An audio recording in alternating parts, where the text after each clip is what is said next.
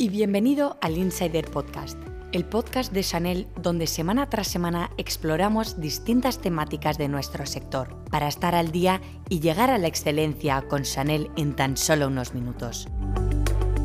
Yo soy Carlota. Ponte los cascos y disfruta. Hoy hablamos de la piel de los hombres, porque a ellos también les gusta que su piel se vea y se sienta saludable. ¿Os habéis preguntado alguna vez cómo es posible que con todos los tratamientos que se hacen las mujeres y los pocos que se hacen los hombres, en general ellos tengan mejor piel que las mujeres? Hablemos de las diferencias entre la piel de los hombres y la de las mujeres. Efectivamente, la testosterona determina las características masculinas de la piel de los hombres y le da una estructura diferente a la de las mujeres. Aunque la piel de cada hombre sea única, en general la piel masculina, tanto en el rostro como en el cuerpo, es más gruesa y más grasa, por lo tanto envejece de forma diferente.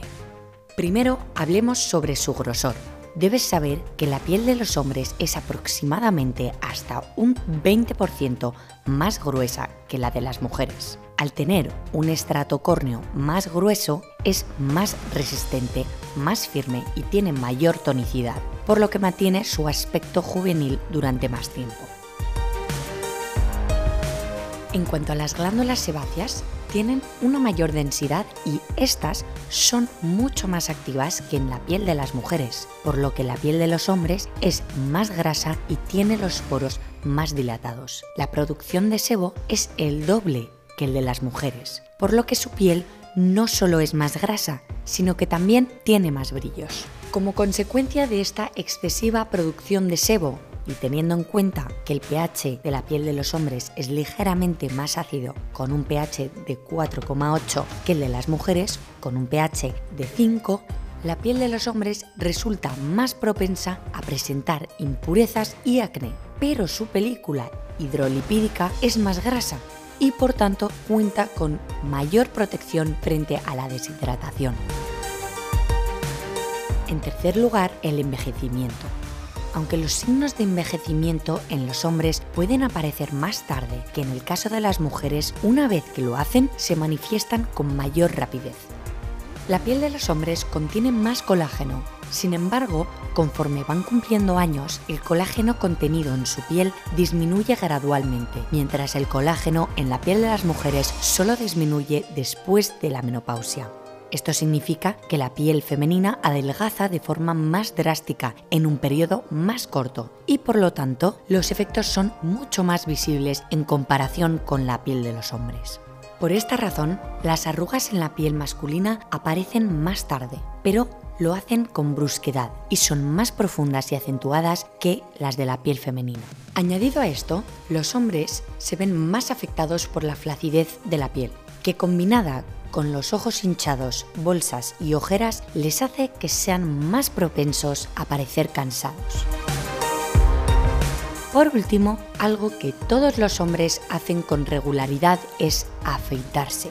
El afeitado elimina la capa superior de las células cutáneas, lo que hace que la piel se vuelva más sensible y quede más expuesta a los factores externos. Esto provoca que la epidermis se estrese más, se vuelva más sensible y se irrite fácilmente. Hasta el 40% de los hombres acaban teniendo problemas relacionados con el afeitado, ya que, como media, los hombres se afeitan 16.000 veces en su vida. Atrás quedó la época del hombre con rostro curtido y surcado de arrugas.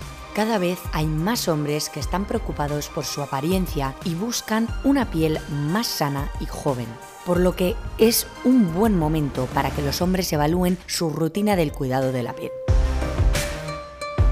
¿Cómo trataríamos entonces la piel masculina? En primer lugar, a pesar de todos los aspectos que hemos nombrado, la piel de cada hombre es única, por lo que es importante identificar y comprender las preocupaciones y las características de cada tipo de piel, para poder elegir los productos de forma adecuada. Una vez analizado esto, aquí algunos consejos que deberíamos seguir. En primer lugar, comprobar la etiqueta del producto y buscar los ingredientes que lo componen.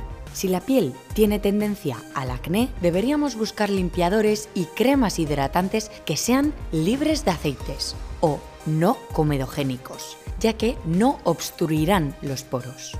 Si la piel presenta signos de sensibilidad, tendríamos que utilizar productos suaves, preferentemente dedicados a este tipo de pieles, con agentes calmantes y pocos ingredientes en su formulación. En segundo lugar, la limpieza facial diaria resulta imprescindible para combatir el exceso de grasa y mantener la piel sana. Es importante limpiar siempre el rostro, pero no con jabón como tradicionalmente se hacía, sino con un limpiador facial suave que incorpore activos seborreguladores y, en algunos casos también, antisépticos y antiinflamatorios. En cuanto al afeitado, es importante conocer cómo se afeita y qué tipo de afeitado realiza, con maquinilla o cuchillas. Antes de afeitarse es importante humedecer tanto la piel como las cuchillas para así crear una fina película que evite las irritaciones y la sequedad de la piel. Es imprescindible utilizar una crema, gel o espuma de afeitar hidratante y cambiar la cuchilla tras 5 o 7 afeitados para minimizar la irritación. Tras el afeitado es necesario limpiar el rostro con agua caliente y terminar con agua fría para así cerrar los poros y refrescar la piel.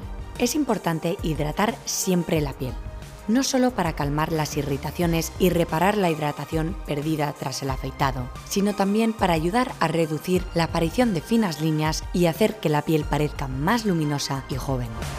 Por último, pero no por ello menos importante, recomienda siempre protección solar de amplio espectro cuando salga a la calle, pues el sol causa el mismo daño en la piel de los hombres que en el de las mujeres. Espero que hayáis disfrutado de este episodio. Hasta la próxima, Chanel Insider. Chao.